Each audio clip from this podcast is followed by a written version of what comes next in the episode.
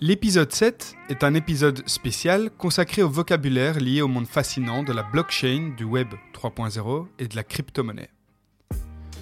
Ayant tout appris par moi-même, je me suis très souvent senti submergé par les termes techniques et les acronymes qui sont utilisés dans ce domaine. Donc, si c'est ton cas là maintenant, t'inquiète surtout pas, c'est tout à fait normal. Bienvenue sur le podcast Alan en parle. C'est un podcast dédié à te faire comprendre très simplement le monde de la blockchain et du web 3.0. En gros, si tu n'y connais rien, ce podcast est fait pour toi.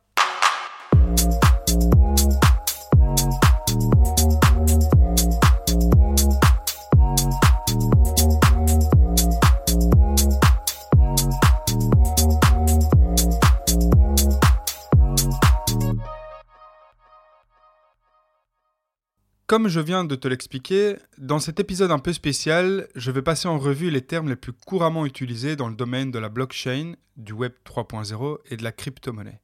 Je t'expliquerai leur signification et leur importance. Donc, où que tu sois, assieds-toi, détends-toi et laisse-moi te guider à travers ce jargon très particulier. On va commencer par les termes principaux à comprendre, genre absolument. Ce sont les termes que tu dois maintenant être capable de bien comprendre. Je les ai déjà expliqués, hein. mais comme je te le disais, cet épisode est un épisode qui te servira encore lorsque tu auras oublié un terme ou la signification d'un mot par exemple. Alors, on va commencer par le premier mot, qui est certainement le mot que j'ai le plus expliqué et le plus au moins dit dans ce podcast, c'est le mot blockchain. Donc qu'est-ce que c'est qu'une blockchain? C'est une base de données décentralisée et sécurisée qui enregistre toutes les transactions effectuées sur le réseau en question. Donc, quand on parle de transactions, on ne parle pas forcément de transactions financières, de crypto-monnaies, etc., mais on parle aussi de transactions d'information. Donc, le fait de rajouter de l'information dans la base de données qu'on appelle blockchain. Donc, la blockchain, c'est bien une base de données décentralisée et sécurisée. Une base de données sert à pouvoir y mettre des données.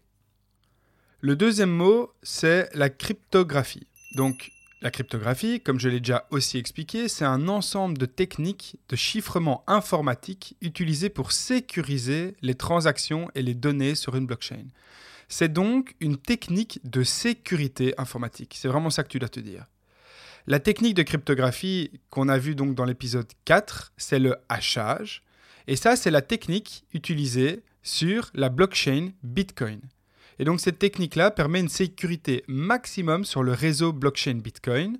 Par contre, son désavantage est que les transactions sont de plus en plus lentes. Et donc, ça nécessite des ordinateurs de plus en plus puissants, donc des mineurs de plus en plus puissants pour valider les blocs. Le troisième mot, c'est Bitcoin. Donc, j'imagine et je l'espère en tout cas que tu sais ce que c'est, mais je vais quand même développer euh, une dernière fois donc sa définition. Donc le Bitcoin, c'est la première et la plus connue des crypto-monnaies. C'est également le nom de la blockchain, donc le nom de la technologie derrière la crypto-monnaie. Donc Bitcoin, c'est la crypto-monnaie, et Bitcoin, c'est aussi la technologie derrière la crypto-monnaie, donc c'est le nom de la blockchain. La blockchain Bitcoin a été créée uniquement pour créer une crypto-monnaie, rien d'autre. Le Bitcoin est considéré comme l'or digital pour beaucoup de monde, car pour créer du BTC, donc pour créer du Bitcoin, ça nécessite un travail intensif de la part des ordinateurs. Ces ordinateurs sont les mineurs, et le travail intensif en question, c'est le minage. Le quatrième mot, c'est Ethereum. Donc ça aussi, j'imagine, en tout cas, j'espère que tu sais ce que c'est, mais je vais quand même encore une fois le développer pour une dernière fois. Ethereum, donc, c'est une blockchain différente de celle de Bitcoin. Elle est révolutionnaire grâce à son aspect entre guillemets plateforme programmable qui permet de créer des contrats intelligents et des applications décentralisées. En fait, Ethereum, c'est une blockchain qui a ouvert des portes à la technologie blockchain. Car comme je viens de te le dire, Bitcoin a été inventé uniquement pour créer une crypto-monnaie, mais Ethereum, lui, il utilise la technologie blockchain pour d'autres choses que uniquement la crypto-monnaie. Les transactions de données sont beaucoup plus rapides sur Ethereum que sur Bitcoin, et Ethereum est une blockchain, on peut dire, plus intelligente que Bitcoin, notamment grâce à ses contrats intelligents, ses smart contracts. Sa crypto-monnaie, donc la crypto-monnaie de Ethereum, c'est l'Ether. Ensuite, on va définir donc le contrat intelligent, le smart contract. Donc qu'est-ce que c'est? C'est un programme informatique qui s'exécute automatiquement lorsque certaines conditions prédéfinies sont remplies. Par exemple, imagine que tu achètes une maison avec des éthers. Tu payes et la crypto va donc se mettre dans un coffre scellé en attendant que le vendeur mette le titre de propriété de sa maison sur la blockchain. Une fois que le token du titre de propriété est sur la blockchain, le smart contract va libérer l'argent qui était donc dans le coffre et le mettre sur le portefeuille du vendeur. Retiens bien qu'un smart contract, donc un contrat intelligent, est transparent et non modifiable. On ne peut donc pas passer à côté des règles de ce contrat intelligent.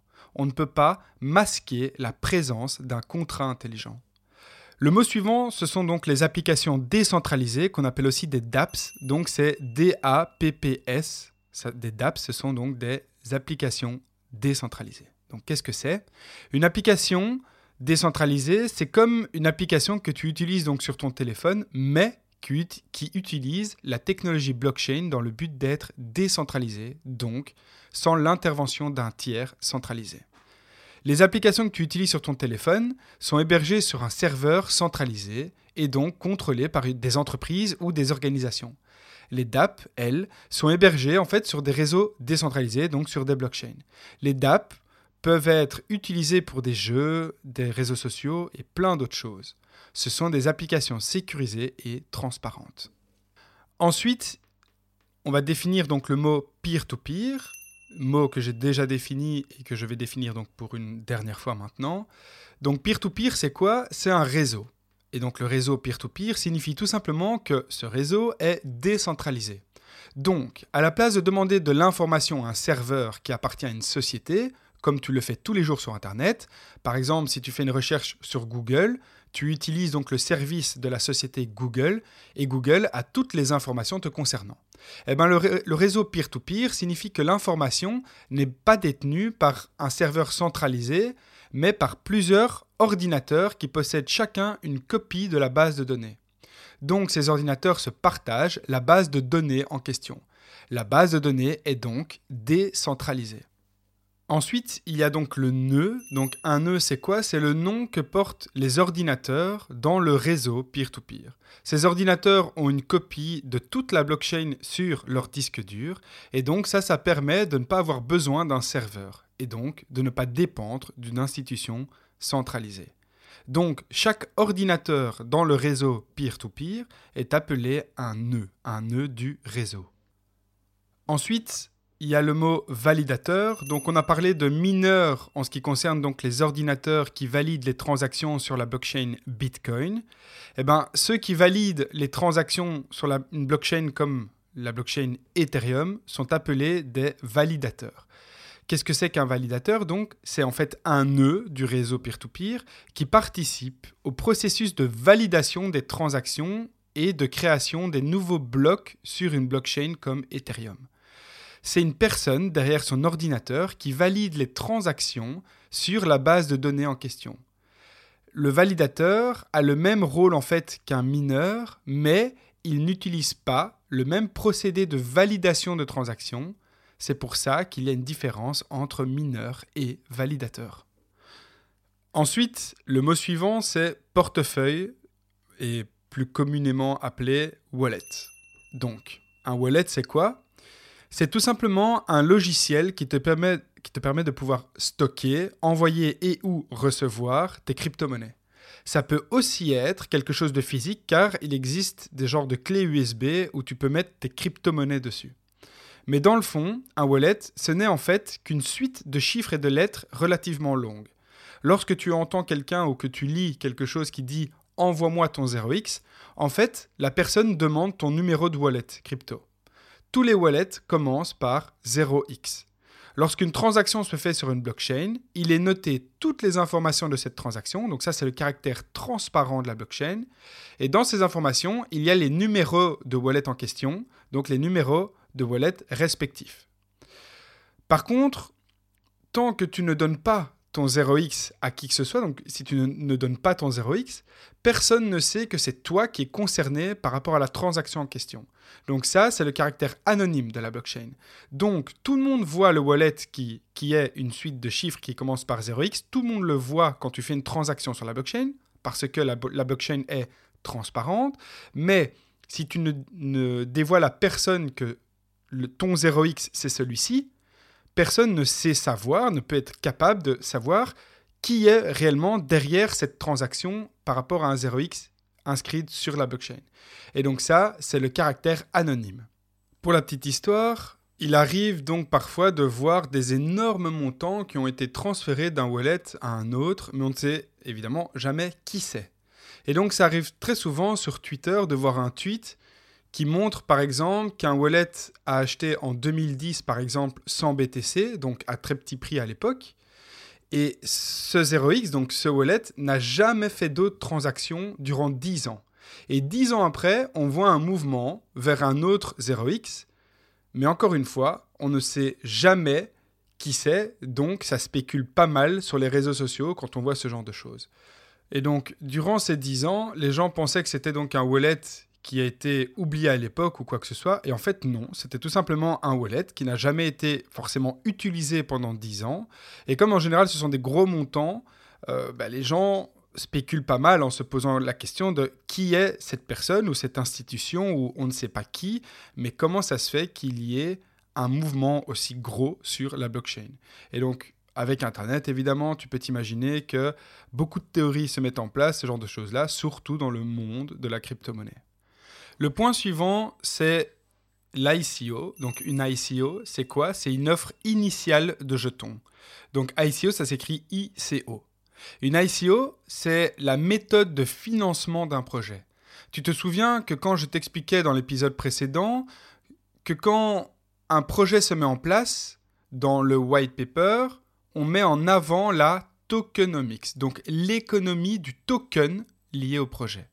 Eh bien, dans le plan de la tokenomique, il est question de lever des fonds, donc de demander de l'argent pour pouvoir développer le projet en question.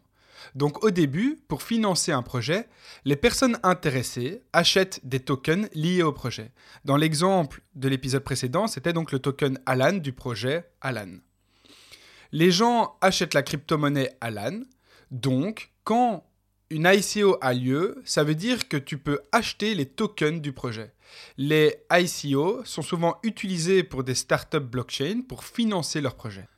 Et donc, les personnes qui ont acheté les tokens, comme ils croient au projet, ils vont attendre que le prix du token augmente pour ensuite les revendre et se faire éventuellement du profit. Et donc, pour rappel, un token prend de la valeur à partir du moment où ce token est utilisé par beaucoup de gens. Ou en tout cas, au plus les gens utilisent le token, au plus la valeur de ce token va augmenter. Et donc, du coup, dans mon exemple précédent, donc dans, l'épisode précédent, l'exemple avec la blockchain Alan, au plus il y aura de magasins qui vont adopter le service, j'allais dire mon service, mais c'est pas mon service, c'est un service décentralisé. C'est juste que Alan a développé le projet, mais il n'appartient pas à Alan. Ça, ça, c'est encore quelque chose de bien clair. Mais donc du coup, ça veut dire que au plus des sociétés de grande distribution, donc des magasins de grande distribution, vont utiliser le projet Alan, donc la technologie qui permet de retracer les fromages, donc la blockchain Alan, au plus le token lié à ce projet sera utilisé, et donc au plus la valeur de ce token augmentera. Et en fait, c'est ce que les personnes, toutes les personnes qui ont acheté les tokens durant l'ICO espèrent, c'est que ce token prenne de la valeur par la suite.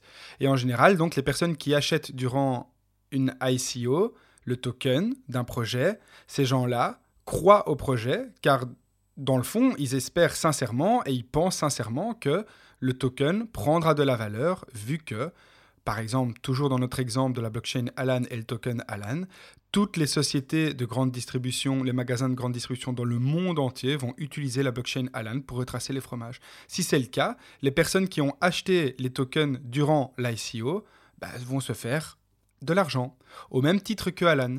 Car moi, par exemple, Alan, j'ai inventé la blockchain Alan avec le token Alan. Comme la blockchain et le projet ne m'appartient pas directement vu que tout est décentralisé, eh ben, durant l'ICO par exemple, j'ai moi-même acheté un certain nombre de tokens. Et donc, la rémunération est le genre d'action comme des actionnaires d'une société. Quand c'est décentralisé, tu achètes directement le projet en achetant les tokens liés au projet. Le mot suivant est un mot que tu entendras très souvent dans le monde de la crypto-monnaie et de la blockchain, c'est le mot DeFi, donc D-E-F-I. Alors, D-E-F-I, DeFi, c'est quoi? C'est en fait la finance décentralisée. Donc c'est la finance sur la blockchain. En fait, dis-toi qu'il est possible, grâce à la blockchain, de faire des prêts décentralisés. Donc de prêter de l'argent et d'emprunter de l'argent sans passer par un intermédiaire comme une banque. Il y a aussi des produits d'échange décentralisés et des produits d'épargne décentralisés. En fait, la DeFi, c'est tout ce qui touche à la finance, mais sur la blockchain, donc c'est la finance décentralisée. Ensuite, il y a le Web 3.0. Donc ça, évidemment, tu sais ce que c'est, mais c'est primordial que je donne quand même la définition dans cet épisode. C'est en fait la prochaine génération de l'Internet. Enfin, la prochaine, elle existe déjà, mais en tout cas, c'est le futur d'Internet. Et c'est exactement pour que tu puisses comprendre le Web 3.0 que je fais tout ce podcast. Donc les technologies derrière le Web 3.0 qui sont les blockchains, les cryptos qui sont, liés euh, à la technologie blockchain, mais ce n'est pas tout. Il y a tellement d'autres choses à côté de la technologie blockchain, ce n'est pas que de la crypto. Mais voilà, tout ça en fait englobe le Web 3.0. Donc en fait, le Web 3.0, c'est la prochaine génération de l'Internet. C'est l'Internet qui utilise donc la blockchain et d'autres techniques décentralisées pour offrir une expérience plus sécurisée et plus transparente aux utilisateurs, donc aux internautes.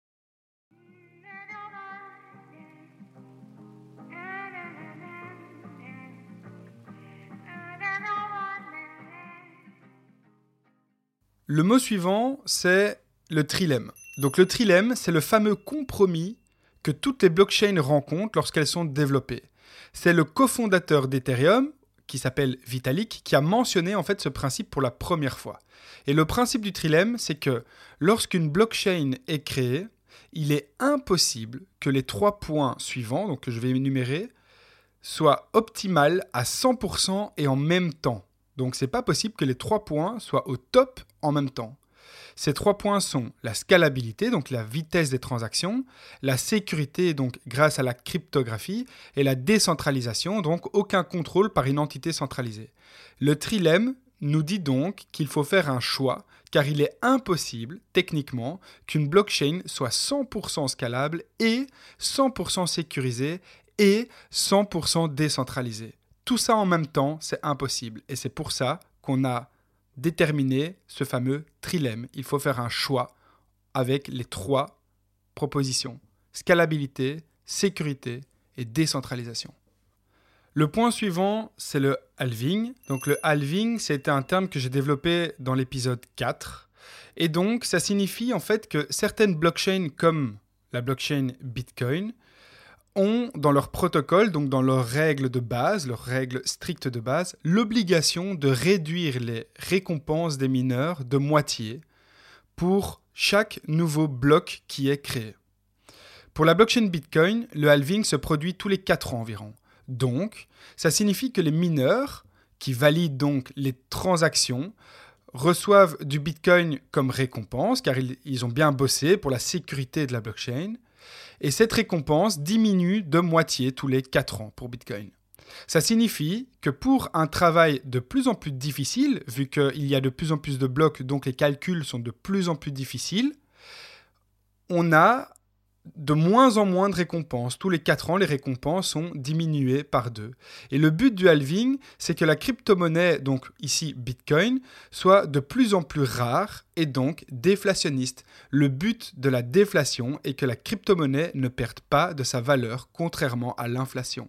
Et ça, je l'ai expliqué dans l'épisode 3 avec l'exemple du Monopoly et les billets qu'on imprime à volonté et qui est en fait l'économie actuelle.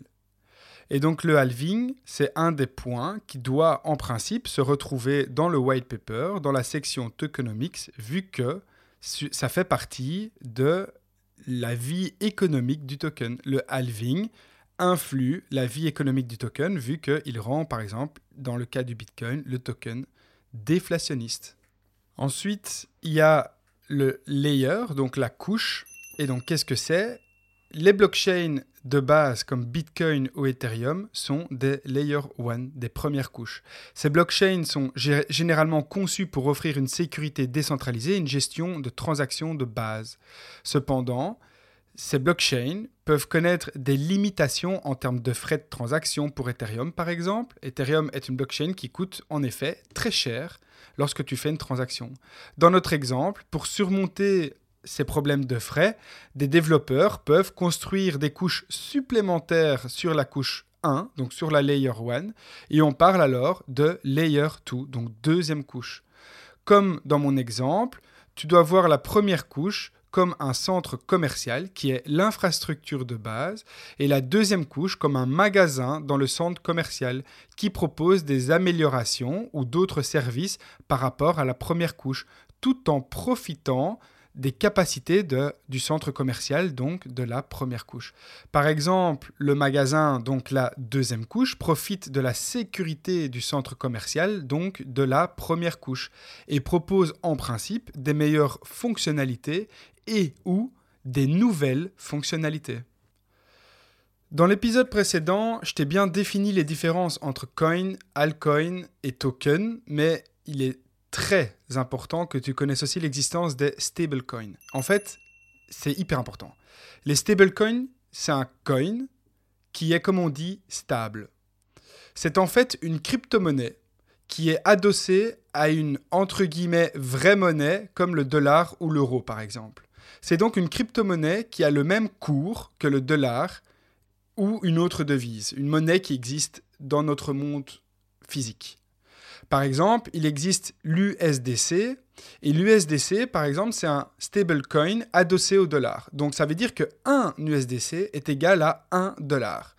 Et donc les stablecoins, donc les, les coins stables, existent pour que tu puisses payer avec des cryptos ou garder des cryptos qui ne changent en principe pas de valeur par rapport à une monnaie d'un pays. On sait on sait tous très bien que le marché de la crypto-monnaie est très volatile, donc les prix montent et descendent, hein. les valeurs montent et descendent assez rapidement et, de, on va dire, de grande ampleur parfois. Et donc, les stablecoins sont là pour pouvoir utiliser les crypto-monnaies sans être exposés à la volatilité habituelle d'une crypto-monnaie autre que stable, autre qu'un stablecoin. Je consacrerai d'office un épisode sur le stablecoin parce qu'il y a tellement de choses à dire par rapport, euh, ben, surtout à la politique du monde actuel, etc. Les stablecoins jouent un rôle primordial pour notre économie future, ça c'est certain. Mais bon, ça j'en reviendrai, euh, reviendrai là-dessus plus tard. Le point suivant, donc, c'est les DAO. Donc, les DAO, DAO, ce sont les organisations autonomes décentralisées. Donc, un DAO, c'est une organisation qui fonctionne de manière autonome grâce à la technologie blockchain encore. Donc, un DAO existe pour qu'il n'y ait pas d'intervention humaine directe et est directement géré par des smart contracts qui s'exécutent automatiquement sur la blockchain. Ce sont donc des contrats intelligents qui gèrent une organisation, comme une organisation au boulot, par exemple. Je veux dire, tu as par exemple ton équipe de 5 personnes. Cette, cette équipe est gérée par un manager en général. C'est ça l'idée. Donc, l'équipe est, on va dire, centralisée par une force principale qui est le manager. C'est le manager qui dit ce qu'un tel doit faire, c'est le manager qui dicte les objectifs, c'est voilà.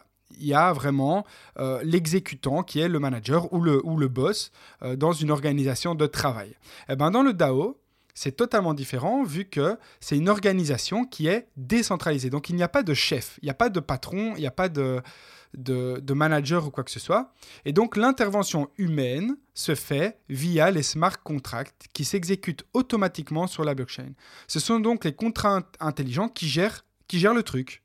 En fait, les smart contracts dictent le fonctionnement de l'organisation, donc du DAO, et c'est en fait l'inverse d'une organisation traditionnelle avec une hiérarchie et une autorité centrale.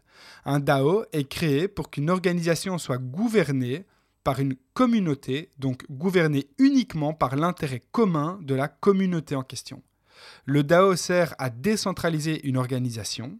C'est un nouveau type d'organisation rendu possible grâce à la technologie blockchain. Donc un DAO est une organisation autonome décentralisée pour un projet commun. Donc les DAO sont souvent utilisés dans diverses applications pour promouvoir la gouvernance décentralisée et la collaboration communautaire. Dis-toi en fait tout simplement qu'un DAO, c'est une organisation entre personnes décentralisée, donc sans hiérarchie. Et cette organisation-là est possible, encore une fois, grâce à la technologie de la blockchain. Dis-toi juste ça. Le point suivant, c'est le proof of work, donc la preuve de travail. Alors ça, j'en ai déjà aussi parlé pas mal de fois, et ce sera la dernière fois que je définis donc le point proof of work. Donc la preuve de travail, c'est donc une technique de validation que certaines blockchains comme Bitcoin ont mis en place pour valider les blocs et donc valider les transactions. Cette technologie nécessite des ordinateurs très puissants qu'on appelle des mineurs. Alors ces mineurs, ces ordinateurs qu'on appelle mineurs, résout des équations ultra complexes pour sécuriser la blockchain. On appelle ce mécanisme preuve de travail car valider un bloc nécessite que des ordinateurs tournent à plein régime et donc nécessite un réel travail physique. Quand on valide un bloc, on a prouvé qu'on a fait le travail en question. Et donc le proof of work est le mécanisme de consensus de la blockchain Bitcoin, mais aussi d'autres blockchains comme Litecoin, Monero, etc. En fait, des blockchains, comme je l'ai déjà dit, il y en a plein. Nous, on parle principalement de Bitcoin, Ethereum. Je reviendrai d'office dans d'autres épisodes sur d'autres blockchains. Mais des blockchains, en vérité, il y en a beaucoup. Et donc, comme je viens de parler du proof of work, je me dois maintenant de parler du proof of stake, donc la preuve d'enjeu. Le proof of stake, c'est le mécanisme de validation d'une blockchain comme la blockchain Ethereum. Ce mécanisme de consensus, qui sert donc à valider et ajouter des blocs sur une blockchain, est différent du proof of work car il nécessite que les validateurs mettent en garantie, donc mettent en jeu, un certain nombre de crypto-monnaies. Lorsque le validateur est sélectionné pour valider un bloc, il doit prouver sa bonne foi en montrant qu'il possède bien de la crypto-monnaie qu'il a mis en jeu. Et s'il triche lorsqu'il ajoute les blocs et qu'il valide les blocs en question, il risque de perdre la garantie, donc le montant qu'il a mis en jeu. Pour rappel, sur Ethereum, il faut mettre 32 Ethers en jeu, soit actuellement plus ou moins 60 000 euros. Donc, le validateur a intérêt à bien valider les blocs. Le but du proof of stake est avant tout que la blockchain soit plus scalable et donc qu'elle puisse être utilisée par beaucoup plus de monde à la fois. Le proof of stake est donc le mécanisme de consensus d'Ethereum, mais aussi d'autres blockchains comme par exemple Cardano, Polkadot, Tezos, etc. Encore une fois, des blockchains, il y en a plein. Ensuite, je tiens quand même à développer le mot tokenomics un peu plus loin. Donc, la tokenomics, c'est l'économie des tokens. Donc, la tokenomics, c'est la manière dont les crypto-monnaies sont mises en place pour motiver les utilisateurs à participer activement à un réseau ou à un projet. Par exemple, le fait que la blockchain Bitcoin utilise le proof of work comme processus de validation, ça joue un rôle dans la tokenomics de la blockchain. Ça rend le token déflationniste. Aussi, sur la blockchain Ethereum par exemple, le proof of stake, donc le fait que les validateurs doivent mettre leur Ether en garantie, fait que l'Ether diminue l'inflation car comme les Ethers sont en garantie, ils ne peuvent pas être utilisés. Ils ne peuvent pas être utilisés car ils ne circulent pas, ils sont bloqués, ils sont mis en garantie. Toutes ces organisations autour de l'économie de la crypto-monnaie sont des points qui sont liés à la tokenomics. C'est ça la tokenomics. C'est comment on organise le token pour qu'il prenne de la valeur, pour qu'il ne prenne pas de valeur, pour que, etc., etc. Ça, c'est la tokenomics en fait. Chaque projet peut avoir sa propre tokenomics, avec des règles et des mécanismes uniques pour la création, la distribution et l'utilisation de tokens liés à un projet en question c'est l'économie du token, donc la tokenomics peut donner un impact significatif sur l'adoption, la viabilité économique et la dynamique d'un projet, vu qu'un projet vit grâce au token en question. Et la tokenomics, c'est comment on organise les échanges, etc. du token, comment le token vit, comment il réagit en fonction de telle situation à telle situation, ce qui fait que la valeur du token changera, diminuera ou augmentera en fonction de la tokenomics. Autrement dit, la tokenomics d'un projet est ultra importante. Et maintenant, le dernier mot que je vais définir, c'est le white paper. Donc, le white paper, c'est donc un document informatif et technique qui présente tout simplement les détails, les objectifs et les aspects techniques d'un projet et ou d'une blockchain. Le white paper est utilisé pour susciter l'intérêt des gens et aussi pour faire en sorte d'être crédible auprès des personnes intéressées au projet. C'est donc ici la fin de cet épisode, donc c'était l'épisode 7. J'espère qu'il n'a pas été trop ennuyant ou trop long pour toi. Je dis ça parce que là, pour le coup, c'est vraiment un format où je ne donne en fait que des définitions de mots. Et je sais qu'en général, c'est pas le format le plus excitant du monde. J'ai vraiment essayé de le rendre le plus sympa possible, en tout cas le plus attrayant possible. Mais en vrai, c'est quand relativement compliqué à faire. Euh, mais voilà, c'est un épisode qui est euh, primordial pour la suite, ça c'est clair et net. Euh, je te rassure, le prochain épisode, donc l'épisode 8, lui sera sur un sujet beaucoup plus excitant, on va dire. c'est le sujet des NFT, donc ce sera vraiment tout un, un podcast dédié aux NFT. donc hyper intéressant. Et aussi, comme d'habitude, si tu as besoin, n'hésite surtout pas à réécouter l'épisode ainsi que les épisodes précédents. Cet épisode-là, dans la description, je vais mettre tous les mots euh, que j'ai définis quand même dans la description. Comme ça, tu as, tu as quand même une idée euh, de tout ça et dans l'ordre. Donc comme ça, si, si, si, tu recherches un mot que tu as oublié ou quoi que ce soit, tu peux déjà un peu plus te guider en fonction des mots que tu entends quand tu fais ta recherche. Et alors, j'ai aussi un compte Instagram euh, sur lequel tu peux vraiment me contacter sans souci. Tu peux me poser tout type de questions, que ce soit d'ordre technique, euh, de comment je fais le podcast ou, euh, ou même sur les sujets de la crypto ou n'importe quoi. Tu as tous les droits de pouvoir m'envoyer un message s'il y a des choses que tu n'as pas compris ou n'importe quoi. Et donc, du coup, mon compte Instagram, c'est alan-vers le bas en-vers le bas parle. Donc, c'est Alan en parle avec deux tirets vers le bas entre euh, les, trois, les trois mots. Et donc voilà, tu n'hésites vraiment pas à me, à me contacter euh, si, si tu en as besoin. Et donc du coup, c'était Alan en parle, prends soin de toi, et comme le dit mon fils... Avec parle.